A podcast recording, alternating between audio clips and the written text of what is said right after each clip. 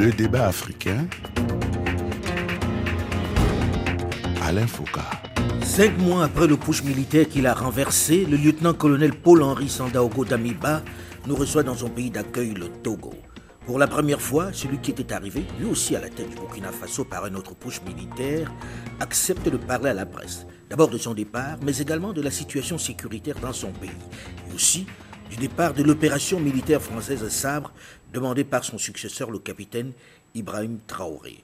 Bonjour et bienvenue dans le débat africain. Bonjour, Monsieur le Président. Bonjour, Alain Foucault.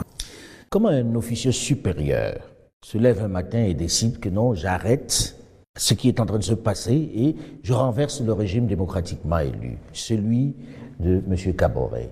À un certain moment, on est obligé de prendre nos responsabilités quand on ne voit pas d'issue. Et je pense que un des facteurs qui nous a poussé à agir, euh, c'est au niveau de la nomination de certains responsables qu'on connaissait. Et puis nous ne pensions pas qu'ils pouvaient donner une certaine dynamique à l'engagement opérationnel des forces. Justement, parlons d'appui extérieur. On a souvent dit que ce coup d'État était un coup d'État fait à la barbe des autorités militaires françaises qui étaient sur place. C'est vrai, est-ce que vous n'avez pas à un moment donné dit aux autorités françaises, aux militaires français qui étaient sur place, ne vous en mêlez pas, on va faire ce coup de force Parce que tout le monde attendait ce putsch. Bon, moi je, je, je, je préfère parler de ce que moi je connais. Et ce que je connais, c'est que notre action n'avait bénéficié du soutien ou de la contribution d'aucune autre force politique étrangère, militaire, en dehors des structures militaires nationales. Donc, euh... Mais comment expliquer le silence de l'armée française qui était là à l'aéroport, qui a regardé tout cela se passer? Non, c'est, moi je ne peux pas expliquer quel était le stade de la coopération entre euh, le président Kabouré et puis ses forces. Et puis je ne pense pas que ces forces-là soient sur notre territoire là pour euh, s'y mixer dans des événements pareils. Ah bon? Oui, parce que nous n'avons pas eu la bénédiction d'une seule force française pour faire notre coup d'État n'en parlons pas euh, d'une autre force étrangère. Voilà, c'est vraiment, véritablement l'engagement, la détermination et l'envie, l'envie d'apporter des solutions pour euh, stabiliser notre pays qui nous ont motivés. Vous savez très bien qu'il y a eu beaucoup de fantasmes, beaucoup de fantasmes sur l'idée selon laquelle les forces françaises ne jouaient pas le jeu. Aujourd'hui, vous n'êtes plus aux affaires, très concrètement, parce que les Africains ont envie de le savoir. Est-ce que les forces françaises jouent vraiment le jeu ou est-ce qu'elles sont là euh, de façon dilettante, comme le dit une certaine rumeur? Non, euh, au début, on a eu une coopération difficile, mais à force d'explications et à force de discussions, on parvenait à travailler avec ces forces-là. Vous savez, quand c'est un nouveau pouvoir, et comme ce que je l'ai dit au début, ce n'est pas un pouvoir euh, qui a été béni par, euh, par les forces extérieures, par, euh, par les groupes politiques, par non. C'est une initiative d'acteurs qui étaient convaincus qu'il fallait mouiller le maillot pour aider le pays à se stabiliser. Vous arrivez aux affaires, vous tenez le pays, vous avez envie de combattre ces djihadistes qui ont divisé le pays et qui font des morts, qui violent, qui tuent un peu partout sur le territoire vous parlez à vos partenaires militaires, qu'est-ce qui peut expliquer qu'ils ne vous donnent pas les éléments pour aller à la bataille? Bon, moi je sais que, quoi qu'on dise, nous avons bénéficié, et c'est en toute honnêteté, c'est pas parce que j'aime particulièrement les Français au détriment d'une autre nationalité. Mais quoi qu'on le dise, quand on a des événements à certaines heures de, de la nuit, ils nous viennent en secours. Quand on a des blessés, ils nous appuient si on a bénéficié, c'est pas. Je disais que nous avions eu des incompréhensions sur beaucoup de voilà sur notamment la communication et la coordination de la de la chaîne opérationnelle. Nous avons eu des incompréhensions sur ça. Et chaque fois qu'il y a eu des incompréhensions, il y a eu des correspondances que nous leur avons transmises pour leur dire ah, ici, sur tel volet, nous ne sommes pas satisfaits, sur tel autre, nous ne sommes pas satisfaits. Mais je pense que l'ensemble des militaires euh, qui ont opéré véritablement dans les contrées de notre pays peuvent attester. Nous avons eu des soutiens pour relever nos blessés, pour évacuer nos, corps. Nous avions eu certains apports en renseignement. Nous avions eu de l'appui-feu, de l'appui-feu par moment. On a envie de comprendre. Qu'est-ce qui explique que cette guerre dans votre pays n'aille pas dans le bon sens? Qu'est-ce qui explique que on en soit aujourd'hui encore à avoir une telle division du pays Bon, ce que je vais donner mon, point de vue sur cette question-là, à la lumière de la petite expérience que, j'ai. Je pense que j'ai dit dans un de mes messages que notre problème est majoritairement interne. C'est vrai qu'il y a l'influence des groupes, des grands réseaux extrémistes. Et nous avons pu amoindrir l'influence de ces réseaux-là sur nos groupes. Mais le problème est majoritairement interne. Ce que nous combattons, c'est bel et bien majoritairement des Burkinabés de sang et résidant au Burkina Faso dans de certaines portions qui sont hors de contrôle de notre pays. C'est exactement quand un- une partie d'une population essaie de trouver des voies et moyens pour régler. Malheureusement, la solution qui est trouvée, ou bien c'est la solution à portée de main, c'est le combat armé. Mais pour vous, comment il faut procéder? Vous avez été aux affaires, vous en avez fait l'expérience. Les choses ne se sont pas arrangées non plus pendant la période où vous étiez là. Pourquoi Et c'est quoi la solution? Moi, je pense que, contrairement à ce qui est raconté, nous avons eu beaucoup de résultats. Dès le mois de février, nous avons commencé à faire des opérations de ciblage. Ces opérations-là, nous ne pouvons pas mettre ça à la disposition du public. Mais il y a des groupes de personnel qui travaillaient sans relâche 24 heures sur 24 pour désorganiser les, réseaux terroristes. On a comptabilisé pas moins de 100 170 à 175 sorties d'opérations de ciblage. Chacune de ces opérations-là a visé et a détruit des éléments armés. Oui, c'est des résultats que nous n'avions pas voulu porter, mais tout est disponible. Je pense que tout est disponible. Mais notre plus grande réussite, c'était la dynamique de démobiliser les groupes armés. Mais vous n'y êtes pas parvenu. Mais on, a- on avait pu, en son temps, en tout cas autour d'une centaine, des éléments d'anciens combattants qui sont revenus nous donner leurs armes. Donc vous estimez que vous avez fait avancer les choses pendant la période où vous avez été aux affaires, parce qu'on a vu qu'il y avait toujours presque autant de morts, de civils tués, de villages récupérés par eux. Euh, Donc on a le sentiment, quand vous dites ça, on se dit, mais c'est où ces résultats-là concrètement? Moi, je pense que nous avons eu des résultats. On n'a pas fini les attaques, mais on avait pu désorganiser les groupes. Donc, les groupes étaient plus dans des logiques d'action de représailles que d'action d'attaque contre les forces. Moi, je suis particulièrement convaincu que les solutions que nous avons proposées, ce sont ces solutions-là qui peuvent aider le Burkina Faso à s'en C'est-à-dire sortir laquelle? Tous les grands théoriciens ou tous ceux qui ont pratiqué ces formes de guerre là, appelées guerre asymétrique, ils- reconnaissent qu'il y a un dosage intelligent qu'il faut faire entre les réponses militaires et les autres formes de réponse. C'est ce dosage-là qu'il faut arriver à équilibrer. Et je pense que c'est important de ne pas focaliser que sur la réponse militaire. Parce que la réponse militaire, nous l'avons expérimentée. On, a combattu. Et ce qui est dommage, chaque fois que on arrivait quelque part et puis euh, on pensait avoir tué 10, ou bien on pensait avoir neutralisé 20, mais le lendemain, dans le même village, euh, on en a créé 50. Donc, ça veut dire que l'option purement militaire pour ces crises-là doit être mieux raisonnée, doit être mieux réfléchie. Il faut discuter avec eux. Alors, Non, nous avons engagé ce qu'on appelle un dialogue. Parce que au Burkina Faso, nous avons des familles qui ont leurs enfants, qui sont des combattants. Nous avons des frères et sœurs qui ont leurs frères, ou bien leurs cousins, ou bien leurs oncles, qui sont dans les réseaux combattants. Donc pour nous, il fallait créer une certaine confiance avec ces acteurs locaux influents pour qu'ils puissent raisonner. Nous avions opté pour deux approches. L'option militaire ciblée, sans faire trop de dégâts, parce que nos opérations par moments sont mal conduites au point où on peut avoir porter des dommages sur des gens qui n'ont rien à faire tout simplement parce qu'ils sont dans une zone qu'on considère rouge ou bien orange. Alors que toute, toute forme d'action militaire contre des gens qui n'ont rien à voir avec le terrorisme la produit l'effet contraire. Donc nous avons pensé qu'il fallait recalibrer les opérations militaires et puis avoir une dynamique vis-à-vis des groupes armés pour contribuer à la démobilisation. Alors quand on entend ça, on se dit, OK, ça va dans le sens, on doit discuter avec des gens qui sont des nationaux, puisque c'est des nationaux qu'il s'agit, mais on a aussi envie de dire, on ne fabrique pas des armes au Burkina Faso, ça ne tombe pas du ciel. Qui les arme Qui leur donne ces armes-là? C'est pas des Burkinabés quand même, non? Non, absolument.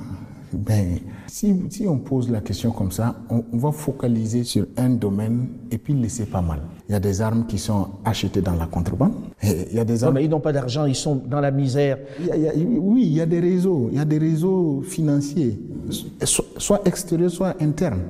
Parce que les groupes, à force de durer sur le terrain, développent des économies.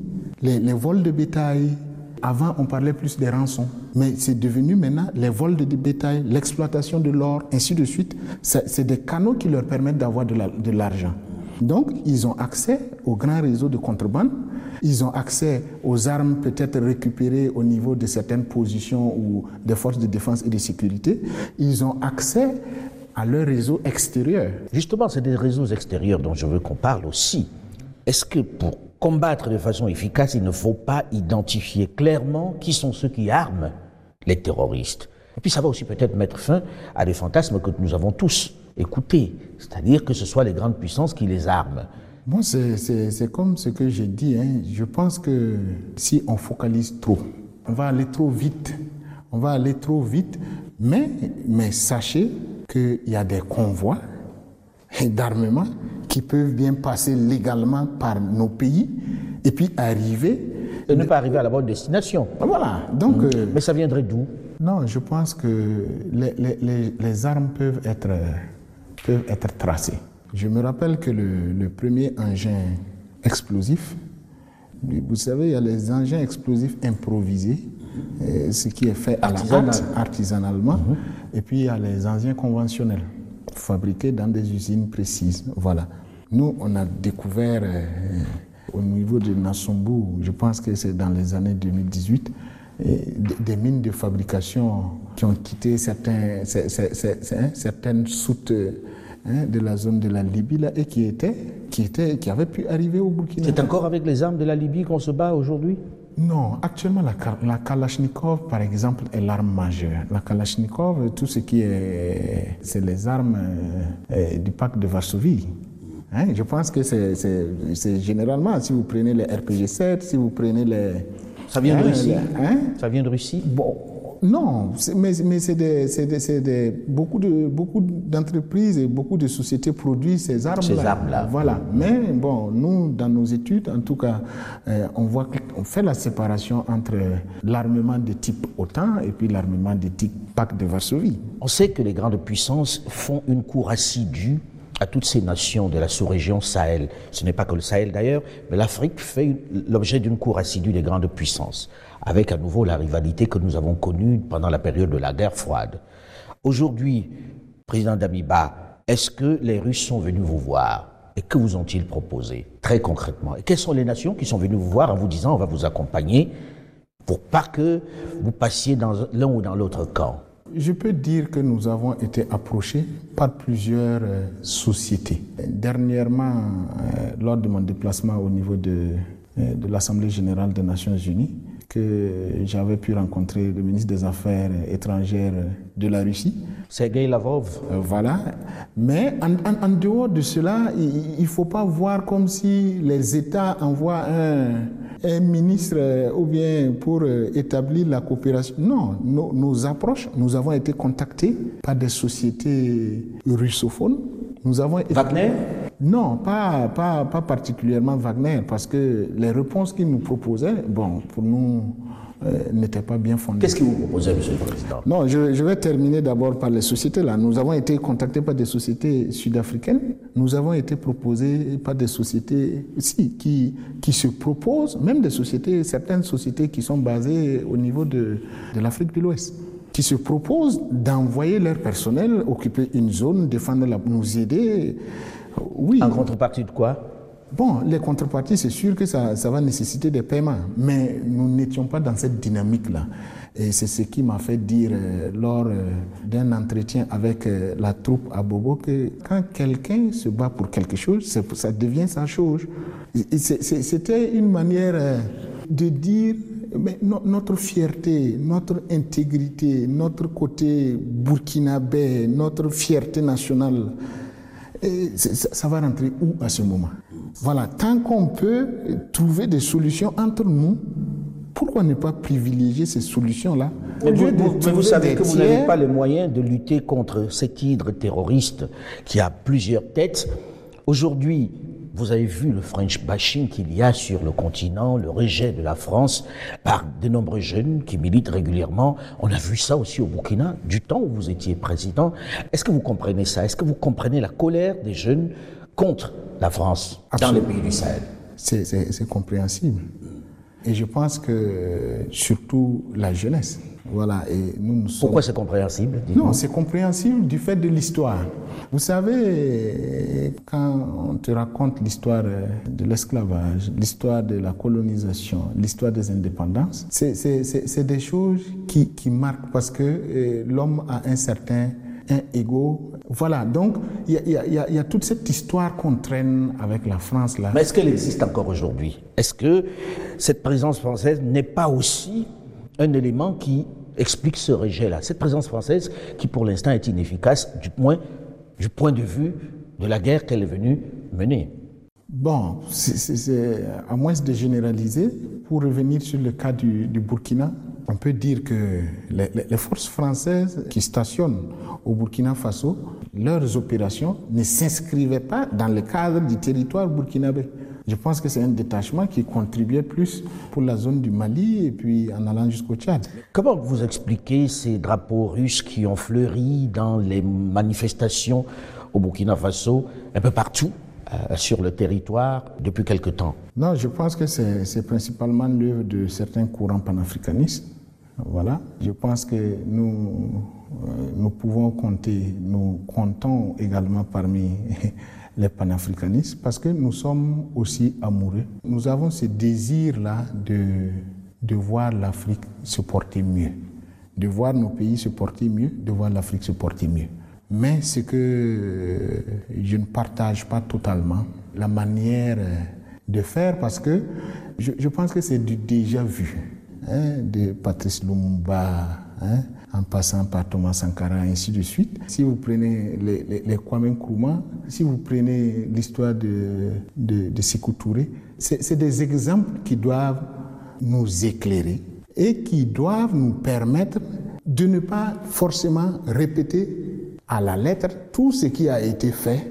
Ils ont une vision claire de la chose, mais comment on implémente ça au mieux? Si vous prenez les pays du BRICS, là, c'est pas des pays qui, qui ont clamé, clamé, et puis ça s'arrête à des mots. Je pense Il y a de l'action. Voilà. Donc, je pense qu'actuellement, là, nous tous, tout le monde sait comment l'Afrique doit procéder pour se développer. Et pourquoi elle ne procède pas de cette Euh, façon-là? parce qu'on parle plus qu'on agit. voilà. Et puis, moi, je pense, moi je, moi, je suis réaliste. Je pense que quand tu veux mener un combat, il faut examiner ses forces, voir ses faiblesses, voir contre qui. Voilà, on, ne mène pas des combats à l'aveugle. On n'est pas obligé de dire à tout le monde, à toute la planète, ah, on va travailler comme ça pour, pour nous en sortir. Non, il suffit juste qu'en interne, on soit cohérent entre nous, on soit, on soit unis autour de, cette, euh, de, ces idéaux-là et qu'on mette la machine interne en marche pour pouvoir parvenir à ça. Sinon, ça sera juste du déjà vécu. On va terminer cette, euh, cette première partie par ça. Et puis, euh, on reviendra sur d'autres aspects que nous n'avons pas évoqués jusqu'à maintenant, c'est-à-dire votre stratégie à vous. Merci. Merci bien.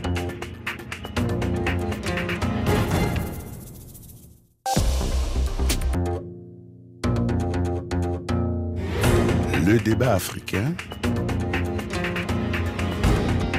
Alain Foucault. Suite de notre entretien spécial dans le débat africain qui reçoit aujourd'hui le président Paul-Henri Sandaogo Damiba, l'ex-chef de la transition burkinabé renversé en octobre dernier. Il vit aujourd'hui à Lomé, la capitale togolaise. Monsieur le Président, On sait que vous arrivez aux affaires dans une situation où il y a d'autres putschs qui se sont réalisés chez vos voisins maliens, en Guinée euh, d'Alpha Condé. Quelles étaient vos relations avec les autorités maliennes? On a eu le sentiment que vous étiez considéré comme l'homme des Français et que vous n'aviez pas une relation propre, saine, proche avec les autres militaires. Et on craignait d'ailleurs cette contamination de la part des autorités occidentales. Non, moi j'ai fait ma première sortie officielle euh, au Mali. Donc j'ai bien échangé avec euh, le président de la transition malienne. Je pense que en matière de choix ou en matière d'options, les, les pays sont souverains. Nous n'avons pas choisi d'être avec la France. C'était voir d'abord quel partenariat opérationnel pouvait être maintenu, amélioré avec eux. Mais je n'avais pas particulièrement de mauvaises euh, relations avec euh, Assimi Goïta. Ils ont promis de Mais vous n'aviez pas la même option Non, parce que il ne faut pas que nos pays dans la sous-région retombent dans les années 1884 avec la conférence de Berlin. Il ne faut plus qu'on repartage nos pays entre zones d'influence. Mais c'est ce qui est en train de se passer, Monsieur le Président. Oui, mais, mais c'est ce qu'il faut éviter. Hmm. Mais, mais, je pense c'est pour ça que je pose la question de savoir quels étaient les rapports avec le président Assimi Goïta et avec le président Mamadi Doumbouya. Non, avec le président Assimi, on avait de très bons rapports. On avait décidé d'engager au niveau de la frontière Mali-Burkina de, de faire des opérations militaires conjointes, mais en excluant les partenaires. Ça veut dire euh, c'est un problème commun entre le Burkina et le Mali. Si lui, il va faire intervenir euh, d'autres forces chez nous, ça va être... Si nous, on va, voilà, donc, donc on avait dit, pour la question frontalière, ça sera entre nos unités. Et je pense que ce n'était pas une mauvaise option. Pour le président Doumbouya, on avait des, des relations fraternelles. Voilà. Alors, Monsieur le Président, vous êtes aux affaires, vous avez amené avec vous un certain nombre de personnes avec qui vous avez fait ce putsch pour euh, faire partir le président Caboret. Et puis un jour, patatras, on apprend que l'armée se rebelle, qu'il y a des tensions. Et ces tensions vont se terminer par votre départ. Qu'est-ce qui s'est passé? Bon, moi, je, moi, je pense que ce n'est pas une question qui doit m'être adressée. Je pense que c'est plutôt parce que, pour dire la vérité, moi, je, comme je disais au début, nous, nous, avons associé beaucoup, notamment des officiers, de beaucoup d'entités différentes de, nos forces armées. Et quand, quand, c'est trop large, il y a forcément de petites euh, incompréhensions. Mais je, moi, je ne m'attendais pas à ça parce que je, je, ne voyais pas le problème majeur. Mais pourtant, celui, qui, va, euh, qui va être à la tête de l'opération, mhm. c'est quelqu'un que vous connaissiez bien, non? Qui faisait partie de vos équipes, non? Oui, bien entendu. Qu'est-ce qui s'est passé? Qu'est-ce que vous avez fait qui puisse faire que, d'un coup, il y ait des unités qui se liguent contre vous et vous fassent partir? Non, moi je pense que c'est à lui qu'il faut poser la question. Parce que véritablement, s'il y avait un problème majeur, j'aurais. Bon, voilà, il devrait. Mais avec le recul, vous savez quand même ce qui s'est passé. Non, avec, avec le recul, moi je peux dire que euh, en toute, en toute vérité et en toute, euh, voilà, de bonne foi que je le dis, je pense que nous avons simplement été incompris. Par qui? Par la population? Pas par la population seulement. Parce que je pense que nous sommes allés un peu trop vite dans certaines décisions. Par exemple, euh, la, venue du président Comporé, voilà. Mais c'est pas, moi je n'ai aucun regret pour ça. Pour vous, vous payez les frais d'avoir voulu faire une réconciliation en faisant venir le président Compaoré et tous les autres chefs d'État Non, non, pas ça. Je, je, je, vais d'abord terminer sur ce que je, pense de ce qui s'est passé. Je pense qu'il y, y, a de l'incompréhension, peut-être côté de la population qui s'attendait à une rapidité dans les mesures pour stabiliser le pays. Ils pensaient, on est impatient de nature, le Burkinabé est impatient. Voilà. Donc je pense qu'il y a eu cette impatience là aussi qui s'est exprimée. Il y a eu surtout de la manipulation de la manipulation parce que un pouvoir qui vient issu d'un coup d'État, je pense que le régime qui est tombé. C'est les politiques qui l'ont fait tomber finalement Ils ont d'une manière ou d'une autre contribué. Mais est-ce qu'il n'y avait pas un vrai malaise aussi au sein de l'armée? Puisque c'est l'armée qui vous a renversé, même si par après, le même peuple qui vous avait soutenu auparavant, lorsque vous arriviez, a, soutenu ceux qui sont arrivés. Est-ce qu'il n'y avait pas un vrai malaise dans l'armée? Pourquoi un capitaine Traoré se lèverait un matin et ferait partir le président d'Amiba Moi, je pense que c'est à lui véritablement que la question pourrait lui être adressée. Voilà, moi, je ne m'attendais pas à cette action-là à ce moment de la transition. Voilà, c'est sûr que quand un pouvoir issu d'un coup d'État arrive, bon, il y a toujours ces rumeurs de mécontentement, ainsi de suite, ainsi de suite. Vous n'avez pas le sentiment qu'il y avait un mécontentement dans l'armée? Non, il y avait plutôt des montages. Vous savez, ils ont fait des montages que le président Damiba a attribué des parcelles à certaines parties des unités. Le président Damiba a attribué des logements. Il a donné de l'argent à... Non. Et pourtant... C'était pas vrai? Non, tout est faux. Nous avons procédé à ce qu'on appelle une régularisation administrative des forces spéciales qui, a, qui, ont été créées depuis les années 2018 ou 2019 et qui ne bénéficiaient d'aucune prime alors que leur papier leur octroyait des primes. Donc ça, ça, a été, j'ai demandé au ministère de régulariser leur situation. Je pense que pour les logements aussi, bon, moi je ne sais pas depuis quand, c'était avant nous qu'ils ont eu des logements. Et apparemment, il y a un promoteur immobilier qui leur a accordé des logements. Malheureusement, ils ont fait le tirage au sort et l'affectation de ces bâtiments-là. Voilà, pendant nous. Sinon, nous, on n'a pas. C'est pas vous qui étiez à la manœuvre. Voilà, on était à la manœuvre. De... Donc, je pense qu'il y a eu ça du côté de l'armée. Mais je pense que véritablement, pour terminer sur le putsch là, je pense que c'est, il y a eu beaucoup de manipulation. Vous, vous êtes renversé. Est-ce que vous avez pris langue avec le pouvoir actuel? Bon, depuis mon départ, euh, je n'ai pas eu de contact avec euh, le pouvoir actuel. Bon, quand ils auront besoin, j'ai préféré ce, recul-là pour leur laisser la possibilité aussi d'orienter les choses, espérant que mais on a dit que vous êtes parti avec un certain nombre d'officiers supérieurs parce que vous vous prépariez à revenir, parce que vous n'avez pas abandonné l'idée de reconquérir ce pouvoir-là par les armes. Ah bon? Ah, Ça, ça c'est nouveau. Ah bon? Oui, j'entends certaines choses, mais je ne savais pas que c'était arrivé là-bas. Non, euh, quand je, je, quittais, je quittais Ouagadougou, euh, il y avait trois membres de, de l'équipage de l'hélico ils sont tous capitaines. Ceux qui vous ont déposé dans le nord du Togo avant que vous ne soyez acheminé ici. Voilà, exactement. Ils sont, il y avait trois, trois membres d'équipage, trois capitaines, et puis un élément euh, de, de, ma sécurité, un capitaine, le, voilà, qui était là. Donc ils étaient quatre capitaines. Et je pense qu'ils sont, ils sont rentrés à la demande des autorités euh, actuelles.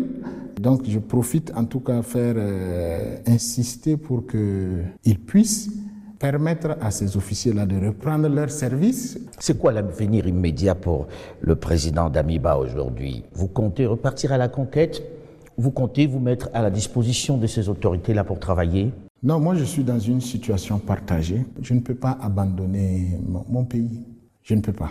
Moi, je m'inscris dans tout ce qui sera en termes de construction du Burkina Faso, tout ce qui va aller dans le sens euh, de bâtir un pays plus stable, de bâtir un pays prospère et puis de bâtir un pays qui, qui tient debout. Avec les autorités actuelles, c'est possible? Je ne suis pas loin d'eux parce que je pense que tous pratiquement sont mes cadets et je pense qu'ils savent ce que j'ai comme valeur intrinsèque et puis l'image que je vais toujours refléter, celui d'un homme qui est utile qui est utile à la société, qui est utile à son pays, c'est tout. Peut-être créer de nouvelles dynamiques qui peuvent peut-être aider à relancer le pays.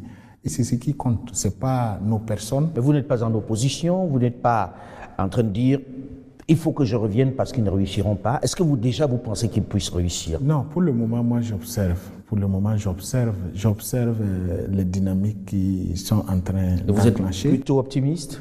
Je voudrais simplement demander à ce qu'ils puissent véritablement, comme euh, dans le message que j'ai dit avant de renoncer euh, à ma fonction, j'ai demandé à ce qu'ils puissent insister sur la réconciliation. Aujourd'hui, lorsque vous regardez ce qui se passe dans votre pays, qu'avez-vous envie de dire? On demande le départ de Sabre, on demande le départ des Français.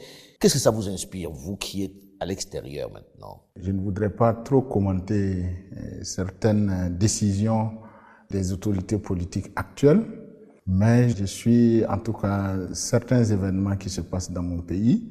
Mais je pense qu'il y a de la prudence quand même euh, qu'il faut, il faudrait observer en tant que décideur politique. Le piège, en tout cas, qu'il faudrait tout faire pour éviter, c'est qu'on n'aille pas vers euh, une nouvelle partition encore euh, de l'Afrique. Mais on se retrouve dans une situation, si vous permettez, Monsieur le Président, où il y a une armée qui estime que les résultats ne sont pas là et qui estime que la présence de l'armée française n'est pas nécessaire. Est-ce que vous comprenez ce choix-là?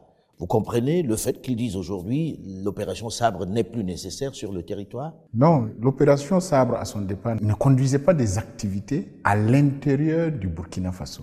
C'est avec euh, l'avancée du phénomène terrorisme que Sabre a appuyé de temps en temps. En tout cas, pendant que nous étions au pouvoir, nous avons connu certains moments difficiles en termes de, coordination de nos activités. Sabre vous a aidé dans la coordination de vos activités Non, nous, avions eu des, des, problèmes de coordination au départ.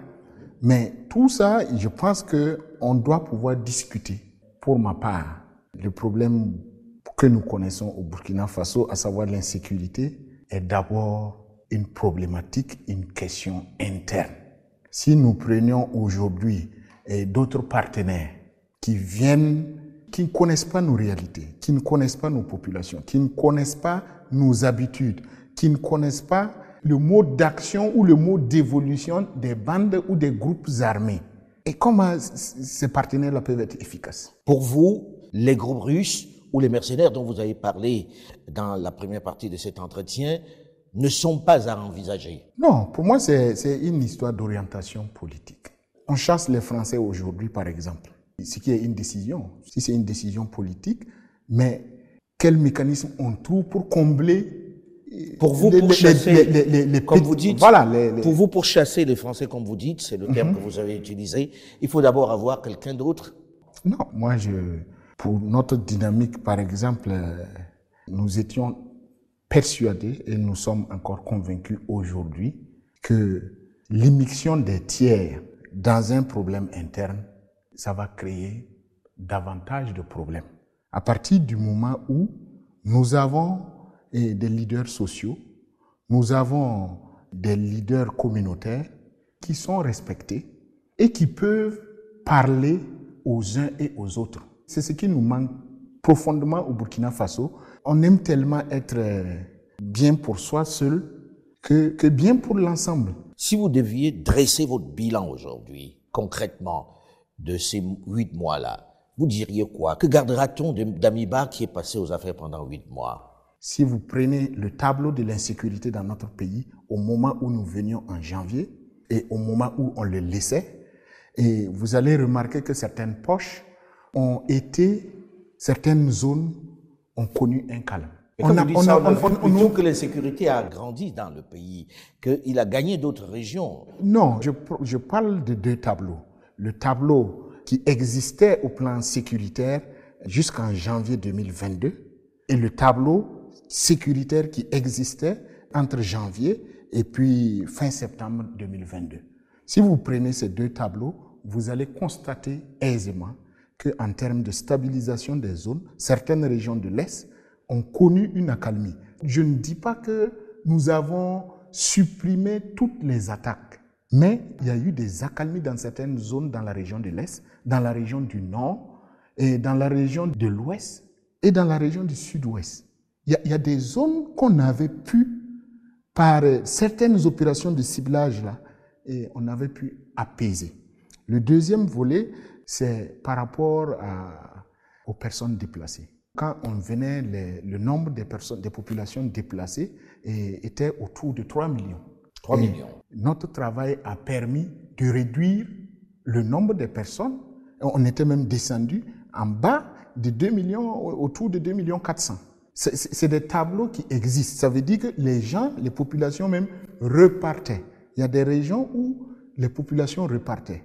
Et si on prend le troisième volet en termes de gouvernance, et je peux dire, euh, sans, sans essayer de nous vanter, qu'il y aura des systèmes, il y aura des systèmes politiques qui ont été aussi transparents dans la gestion que les systèmes que nous avons conduits. Justement, vous avez le reproche que vous font un certain nombre de personnes à Ouagadougou, c'est que pendant votre période, il y a eu des affaires, il y a eu des malversations, que vous vous seriez enrichi pendant cette période-là. Que répondez-vous à ça?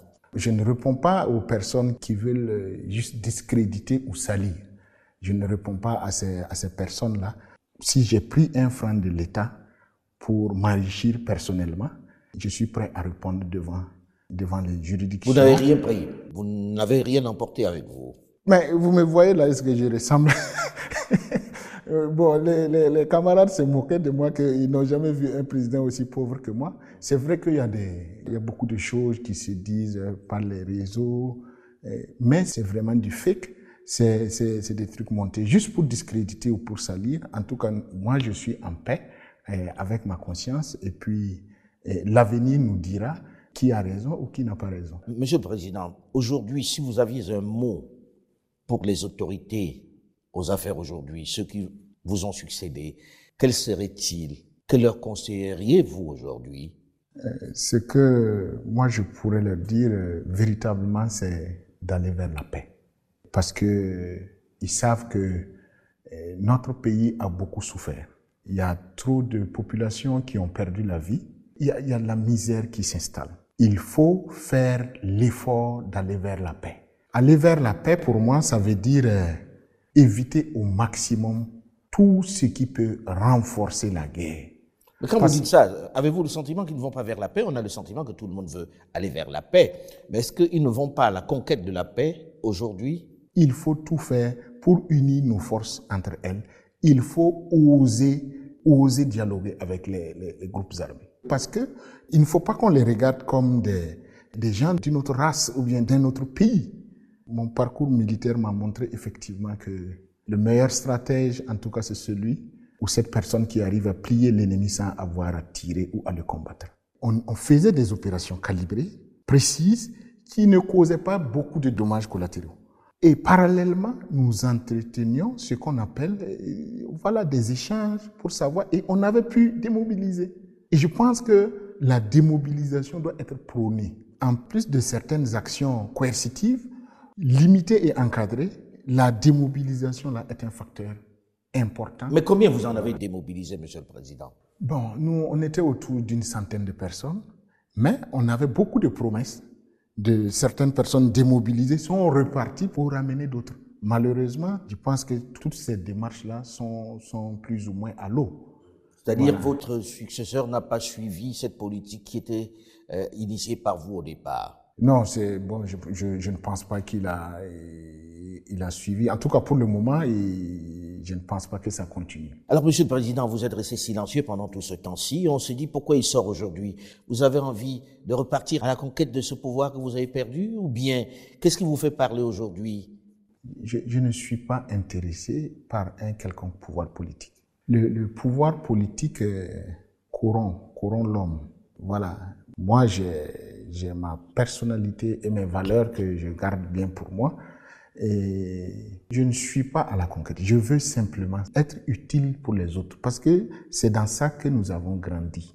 Tant que la valeur d'un homme se mesure par son utilité pour sa société, voilà. Et, et c'est ce que, c'est juste ça.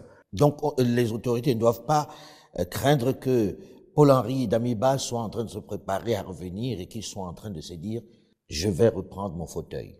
Non, ils n'ont pas. ils- moi, je ne vois pas une seule raison qui pourrait qu'ils ils nourrissent de telles idées. Et beaucoup, en tout cas, d'entre eux, euh, ils me connaissent. euh, on n'est pas avide. Moi, j'ai. Mais oui, moi là, j'étais pas un président. Voilà, je me suis jamais comporté un seul jour comme un- quelqu'un qui qui qui s'attache à un fauteuil. Merci beaucoup, Monsieur le Président.